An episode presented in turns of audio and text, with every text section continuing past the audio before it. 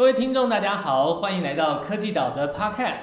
科技岛希望能够帮你掌握科技产业的职涯大小事，无论你是在学还是在职，我们都希望帮你掌握时事新知和最新的趋势，希望能够帮你增加科技职场的职涯竞争力。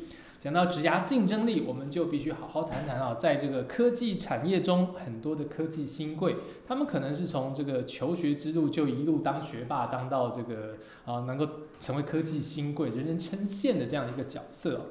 那我们今天的节目也请到了一个一路以来他也是学霸，但是呢，他走的路跟很多我们讲的科技新贵其实不太一样。他也当过人人称羡的科技新贵，但是最后呢，走上了自己创业的道路，而且这个创业还是做了自媒体跟英语教学哦。那我们今天欢迎我们的特别来宾 c a t h y 老师 c a t h y Girl，可惜女孩，Hello，跟我们听众打个招呼吧。可能哦，主持人好，然后呃，主持人好，然后观众朋友大家好。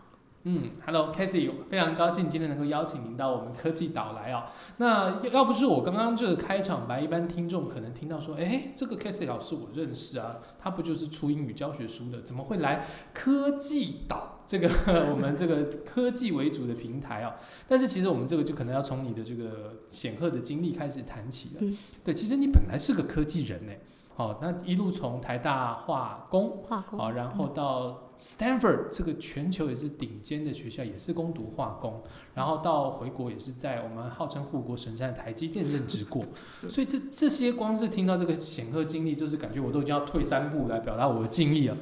可是。我们跟我们现在坐在我们对面的，他却不是一位台积电工程师，学霸还是学霸，但是你现在是一位英文老师，这个其实这个经历是蛮特别的，所以我们可以先来聊聊你自己好了。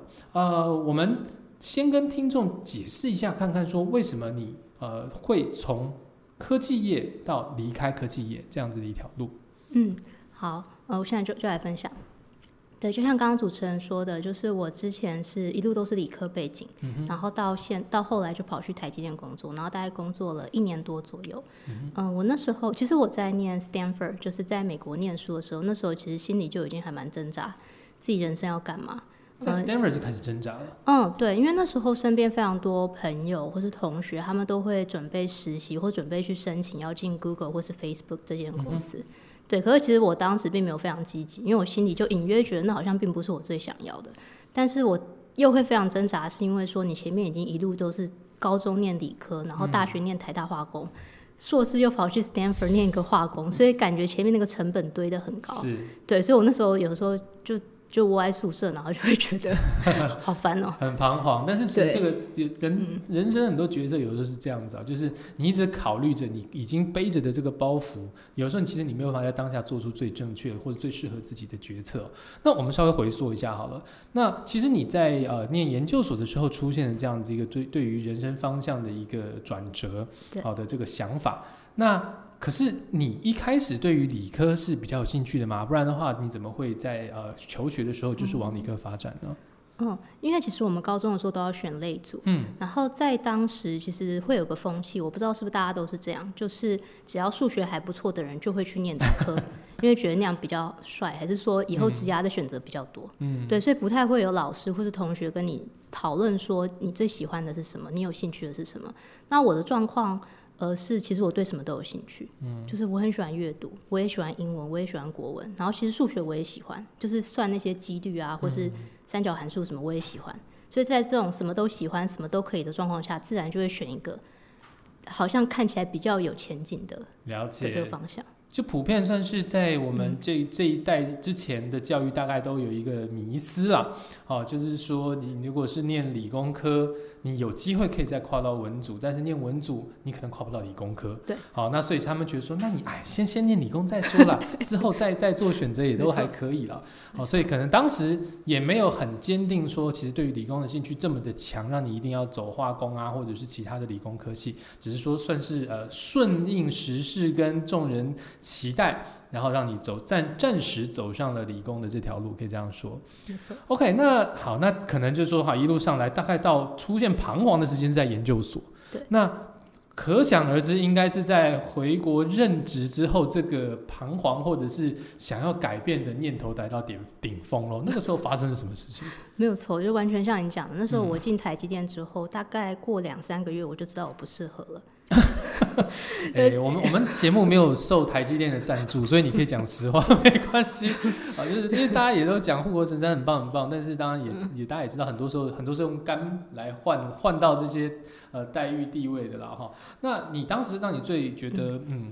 很坚定觉得我不适合这里的原因是什么？嗯，我得先说，我觉得现在回头看，我觉得台积电是一间很好的公司。但因为当时那是我第一次工作的地方，所以第一次工作的地方，你并不知道说，其实那已经算是一个不错的环境啊。但是，但是应该是说，即便是这样，我还是不会回去，是因为那个大公司的环境其实并不适合我的个性。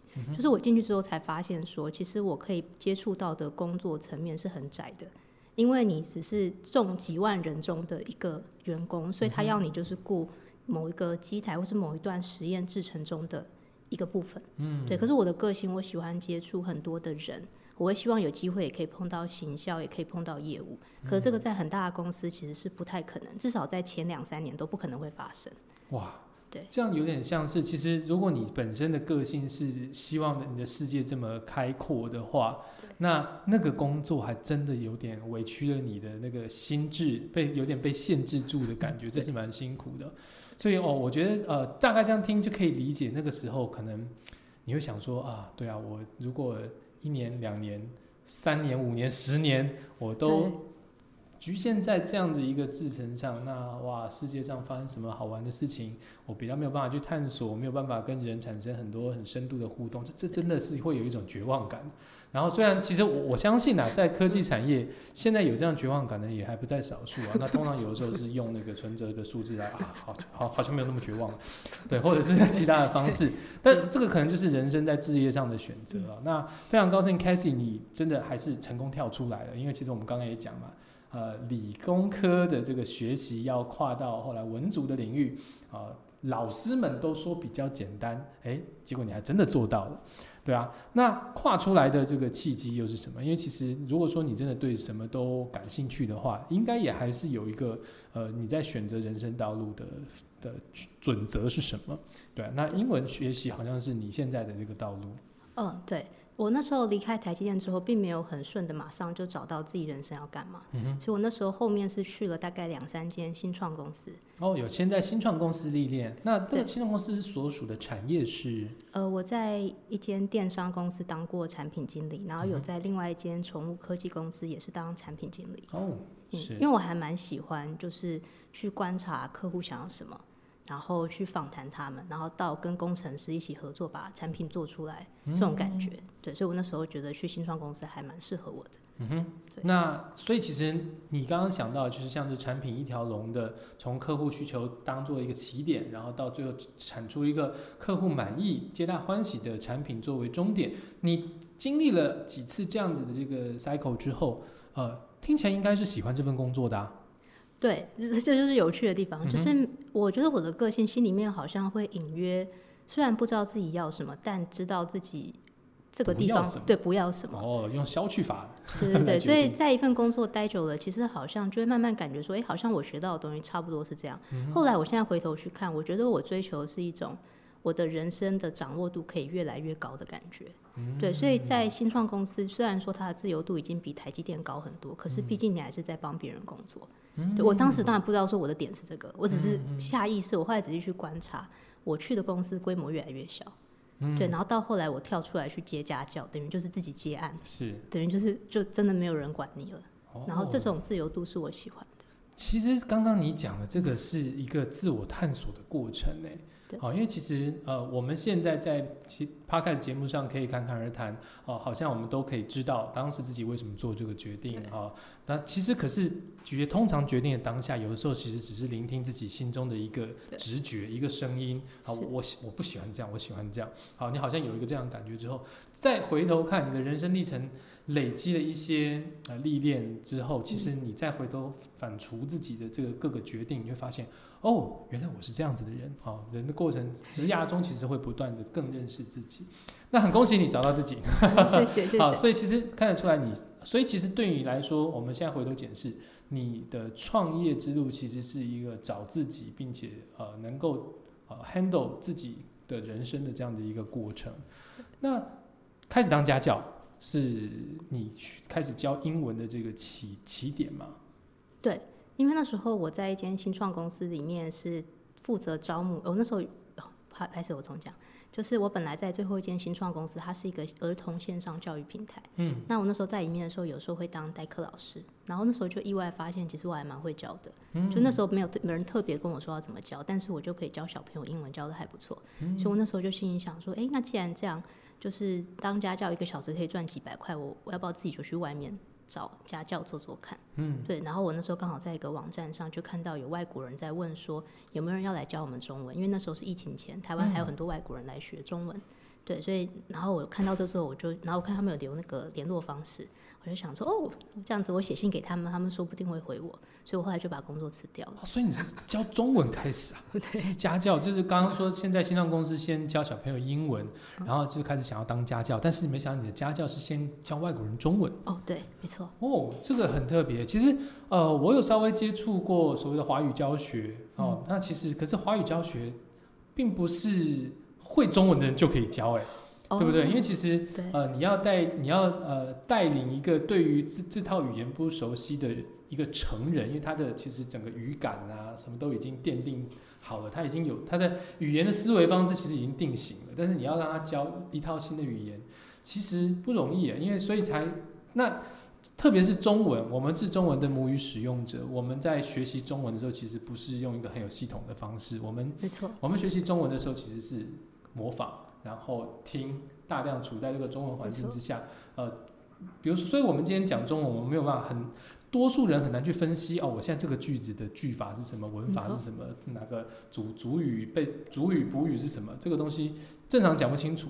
那可是语言教学有的时候，当然也不是说教外国人就一定要教文法了，可是感觉起来这个东西好像也不是可以呃半路出家就直接教了的。对，那所以你那个时候还有做功课去做华语教学的练习。其实没有哎，其实我还蛮靠直觉教的，而且那时候就真的运气很好，因为我我后来这也是回头才发现，其实我当下那时候在教的时候，被我教的外国人都很喜欢。嗯，然后我现在回头看，其实用的方法跟我在书里面教的方法其实蛮像的，因为我其实是一个还蛮拆擅长拆解语言的人。嗯，所以那时候外国人来跟我学中文，其实我第一件事都会先问他说：“哎，那你是什么场合要用到中文？”嗯，我其实没有在管说，哎，课本怎么教。可能他好，他的目的可能是说他来台湾工作，他要跟同事沟通；另外一种是来台湾可能当学生，他要跟朋友讲一些生活的话题。然后我就会直接从他那些生活中的话题去准备教材，然后我会把他最高频用到的动词或者句型整理出来。然后我们上课的时候就直接教他马上会用到那些句型。那他这样下课之后，他就可以直接跟他的朋友或是跟他的同事用那些句型，他就会觉得这个东西是有用的。嗯，哦，真的，这个也是很直觉的一个教法，因为就像刚我刚说，我之前在接触华语教学的时候，发现说，呃，你跟外国你要教会外国人讲中文，绝对不是像我们跟呃中文母语使用者聊天这么简单。首先，当然你也是要有英文底子啊，所以你才能够协助他啊用英文式思考转到中文。但是你对于一个没有使用中文的人来讲的话，哇，你刚刚这个拆解语言的这个做法，其实确实是需要一个很强大的语感的，就是你大概能够掌握呃，而且看起来就是一通百通哦。你对于英文有这样的掌握之后，其实你可以用呃同样的逻辑来分析中文，然后把这个分析的结果去套用在你的教学场域上面。哦，所以虽然这个起头是教外国人英文，呃，外国人中文，但是呃，可能你会发现，那跳你没有选择中文继续教下去，而是选择教英文，是市场考量还是兴趣考量？其实也是意外，然后又是意外，人生一连串美丽的意外。对，就是我不是一个计划型的人格。嗯嗯。对我那时候只是我那时候教中文的时候，然后刚好遇到一个 A B C 的老板，他本来要我教他中文，因为他可能想跟他的员工用中文沟通。嗯但后来我不知道怎么搞，他就突然跟我说，他说：“哎，那你要不要？因为他说他员工英文不好。嗯。对，他说，对，他说你刚才你教他们英文好了。然后我就去帮他们的员工办了几场英文 workshop，然后反应就很好。因为我本来心里也有想说自己可不可以教英文，但因为我想说。我那时候会有点迷失啊，我会觉得说是不是外国人教英文比较好？好像是母语人士。其实很多人在找英文家教，也都是要看看就是外国脸孔的，这个也是一个迷思。对，确实是迷思。所以我一开始也有这样迷思，我想说，那也许我还是教中文。可是后来教英文之后，大家反应蛮好的，我就想说，哎，那也许这样也是有我的特色跟市场，所以我就开始去一零四上面找家教。然后我主打就是跟中文的风格有点像，就是学了马上用。所以比方说学生来了，如果他是在银行工作，那我就会跟他讨论他在银行。比如说他跟同事之间报告在写什么，我们就会直接切到他工作那个场景。对，那如果说他是工程师的话，像之前他就问我说：“哎，那可不可以讨论笔电组笔电组装的过程？”我就会去找一些笔电的影片。那我们上课就开始讨论笔电的影片怎么组装。对，所以就是那种非常克制化的方式，然后上班族就会很喜欢。嗯，因为觉得就马上用得上，对，马上。那但是这样真的讲起来蛮得蛮感谢那个老那个老板哦。他刚开始要是就是仍然比较自私，说没关系，我我我学中文就好了，对我自己变强就好了。他没有，他要是贯彻这个想法，你可能现在就是我们的这个华语老师，然后 我们就是广大的听众，可能呃你就没有办法听到 Cathy Girl 的英文教学，那反而是很多的啊朵啊，他们会透过你来认识我们的华文世界。但是这算是个美丽的，不是就是美丽的意外啊！那从这个开始变成是英语教学，那就像你刚刚说的，因为呃，一般英语口，特别是口说的世界，大家都会在很多在找家教的时候都有一个迷思啊，我要找呃西方脸孔的哦，找英语母语人士。对。那呃，我我们来聊聊你，你在这个过程中呃，你怎么去凸显你有别于英语母语人士的优势？嗯，我觉得我有个很大的。有几个优势，有一个很大的优势是，我个性非常的务实。嗯，对，就是像什么星座？请问我是母羊座。哦，母羊座是务实的星座吗？就是我很，还是说什么上升在摩羯之类的？反正 吓死我以为你是金牛座。是啊，那务实哦，务实。对，我觉得务实这个点会反映到说，我学东西我会去想说，这东西我用不用得到。嗯，像我以前去在。高中或大学，然后我写题目的时候，我只会去回头看对我解题有帮助的东西。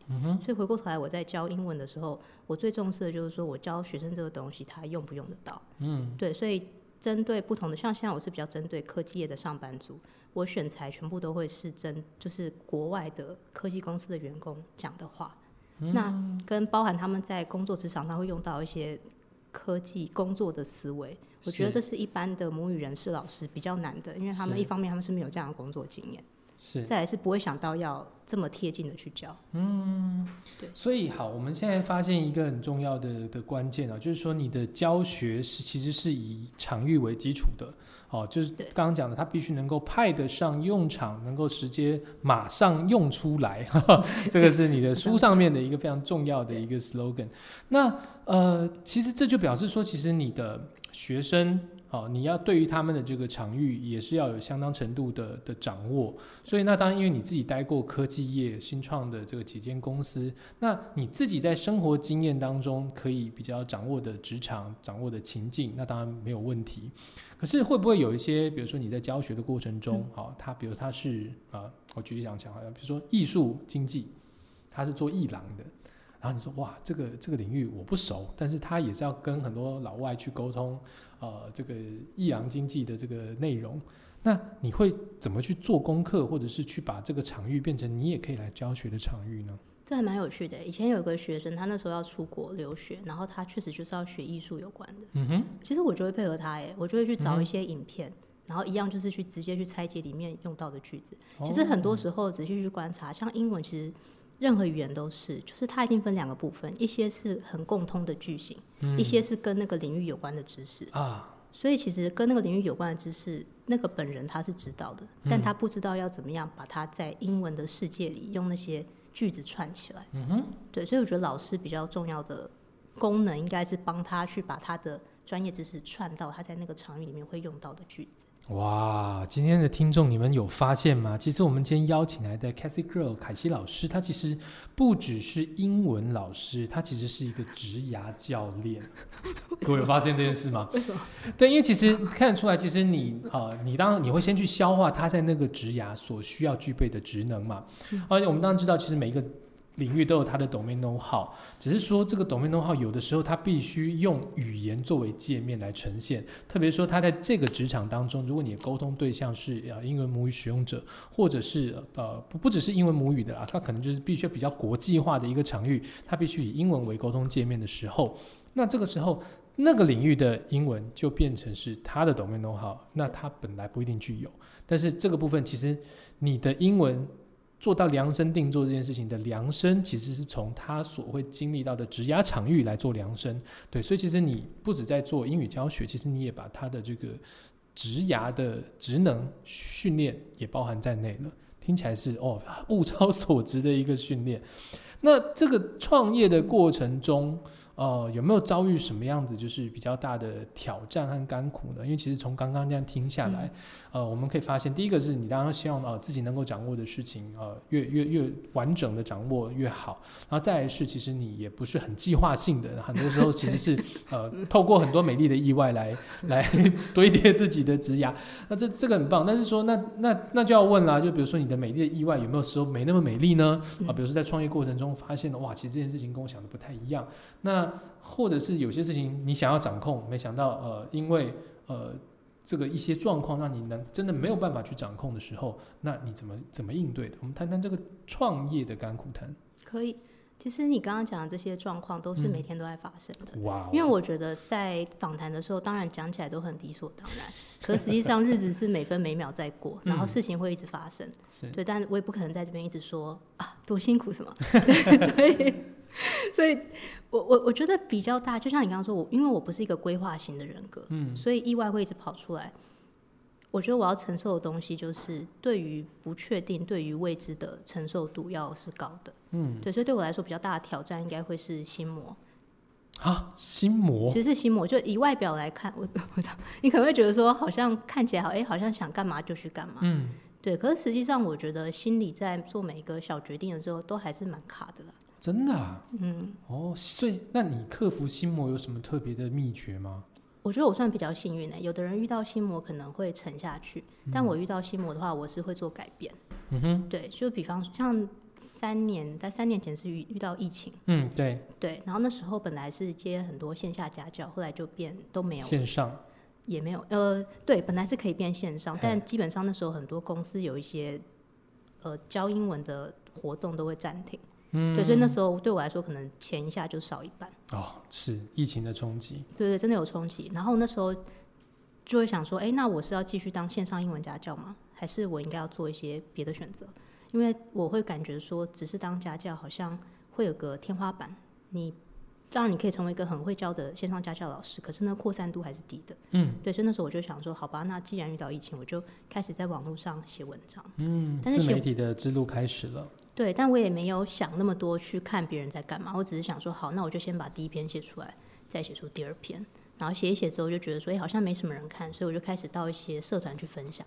其实像你刚刚讲的心魔这件事，像我刚刚讲的心魔这件事情，我觉得分享前心里都会这种卡一下，卡一下，心里都还是会卡一下，就想说，天哪，就是你要让很多陌生人看到你的东西，就是类似，但是你手还是就是会按下去，就是分享就会分享出去，是。对，然后包含比如说到后来，你开始做一些付费的课程，或是做书，那从免费到付费，其实这也是有个心魔啊。因为你觉得，你有没有觉得自己好到别人可以付费付钱买你的东西？对，会先自我质疑一段时间。对，会，对，但是我还是会就是咬着牙想说，我做了再说。对，先做了再说。因为没有做出来，你不会知道这个市场是怎么样。是，其实我觉得这几年呃，全人类遭遇的都是不断的变。特别是在疫情期间，大家发现了这个疫情其实已经某种程度的完全改变了人类的生活形态。那当当时受到冲击的人也真的很多。那好不好不容易疫情就是告一段落，现在又出现另外一个重大的转变，AI。啊，我们在去年底的时候，AI 开始冒出来之后，AI 技术当然已经发展一段时间了，但是它是第一次这么强烈的给大众看到说，哇，人工智慧可以做事情，这比你想的多很多。所以我们常常会在讲说，哦，下一。个世代，我们人类其实站在一个无法预测自己未来的 singularity point 上面那呃，所以其实我们在讲植牙的过程中，我们通常都会跟所有的人呼吁，有一件事，有一件事情，可能是你在下个世代的植牙中必须去保有的东的一个最重要的核心观念，叫做弹性。我发现，就是 c a t h y 刚刚跟我们讲解的过程中。弹性就是我觉得是你所具备的一个专业技能，对不对？就是像刚刚讲的，就是呃呃，很多事情你既然没有详实的计划，那你就要拥有应付变化的弹性。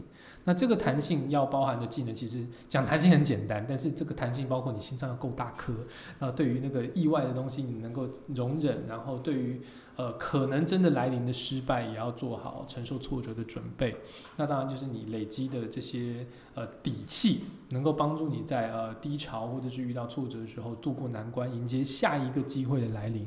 这些我觉得其实都是在新一代的职涯当中很重要的这个弹性这个关键职能所必须具备的。而且我觉得 Casey 还有一个很好玩的的事情，我发现其实是你刚其实用了好几次拆解这个这个词汇，我觉得这其实是一个很理工的思维，哦，对不对？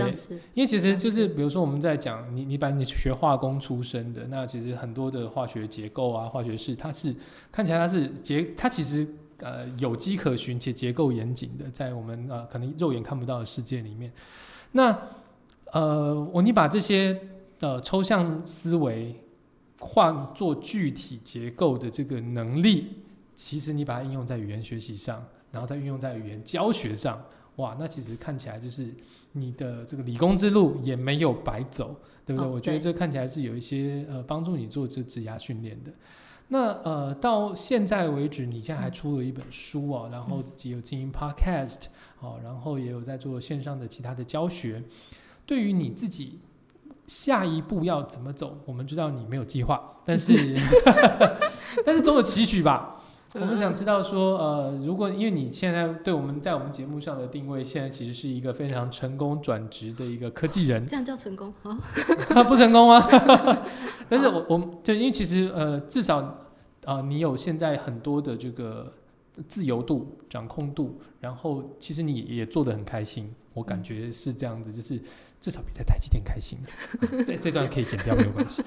好，那从你自己的这个职涯经验，如果要给我们就是还在科技业努力的啊这些科技人们，一个关于职涯的建议的话，请给我们一个你的勉励或者是想法，给他们做启发，当做我们这这个段落的结语吧。哦，好，嗯，其实我觉得。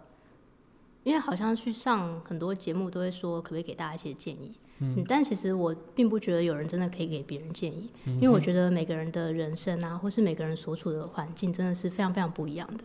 对，然后私底下其实也会有一些科技业的工程师，或是就反正就是在科技业工作人来问我一些这方面的问题。然后其实我后来觉得，其实我觉得最好的答案真的是，因为现在这个世界，我觉得资讯真的非常非常多。我觉得能够知道自己要干嘛，其实有个很重要的点是。要让自己够安静，我觉得某种程度上反而不需要去寻求太多别人的建议。就是我觉得我们一路在教育上面，我们很少去思考说，或者去感受说自己是什么样的人。其实也许我们并不是，也许你很会算数学，或是你很会做一些写 coding，但是你喜欢的事情可能是看一本小说，就这两个东西可能不会重叠。对，所以。我觉得像现在刚刚你有提到说 AI 的时代来临，所以以前我们以为很有竞争力的技能，好像慢慢也没有那么有竞争力，因为都已经被模板化了。所以这种时候，我反而觉得更回到自己是什么样的人会是更重要。就是你比如说你喜欢做一碗，有的人兴趣是做面包、做饼干，以前会被骂说可能 这要干嘛？就是，但可能搞不好不是搞不好，我觉得就是他如果把这件事做到非常出色，我觉得。他反而会帮他跳脱现在 AI 给我们带来的限制，嗯，对，所以我觉得是彻底的做自己，跟不要花太多时间去管别人在干嘛，太好了，还蛮重要的。谢谢 k a s e y 的建议，我们的这个建议就是以后不要给人家建议，所以以后科技岛我们不给啊，不是啊，没有没有。其实刚刚这个像，其实我们呃，不能叫建议，应该是说我们把呃，我们邀请很多不同来宾来分享自己的生命经验，分享自己的想法见闻哈。我们希望大家能够从中间去找到属于自己的启发。哦，我们这个建议并不是要你照着做，你就一定直接可以复制这样的成功，复制这样的经验。但是刚刚开始讲的是很重要一点是是内在探索。好，其实刚刚 e y 从自己的职涯的为什么会这样的转变，其实就是因为他内在探索做了比较呃笃定的一些呃思维。所以其实当你自己重新去思考自己要什么的时候，也许你自己就有答案，不需要等别人来给你答案。好的，非常感谢 k a s e y 今天带给我们这么精彩的一个自己的职涯的现身说法。但是呢，我们还要再找 k a s e y 来聊聊英文怎么学习，请继续期待我们的 Podcast。今天的科技岛 Podcast 到这边暂告一段落，我们下次见。哦，拜拜。